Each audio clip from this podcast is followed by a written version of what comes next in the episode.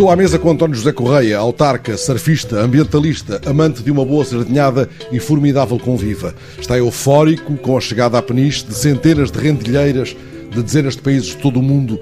Elas vão fazer da sua cidade por estes dias a capital da renda de Bilros. Mas ao almoço eu quero saber das cagarras. Conta-me que andou toda a Santa Véspera na ilha que ajudou a pôr no mapa das reservas mundiais da biosfera. Mas eu quero saber de uma concreta família de cagarras, aquela cujo dia a dia, no ninho, Podemos agora seguir, aliás, podemos seguir desde a semana passada, em tempo real, através de uma câmara colocada pela equipa do Life Berlengas. A câmara capta em direto para a internet as imagens do ninho, onde é esperada uma nova cria.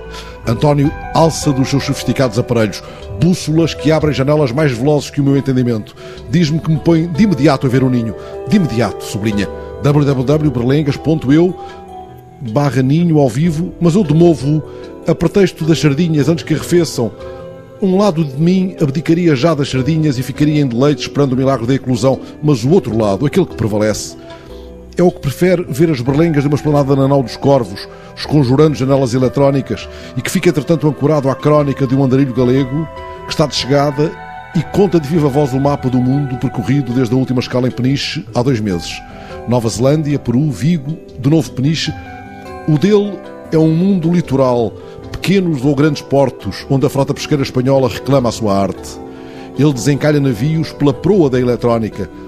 Se lhe puxo pela crónica, ainda me põe a ver navios com astrolábios digitais.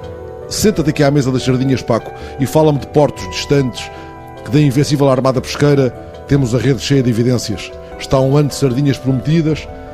Assim saiba a Ibéria negociar estoques como Natilde, nos seus 94 anos, sabe fazer tranças de bilros, Vou agora guardar-lhe as histórias onde as não perca.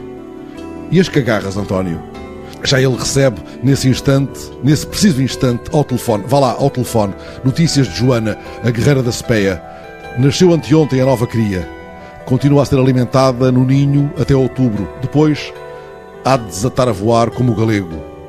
Abençoada eletrónica, ou lá o que chamam a esses vossos binóculos.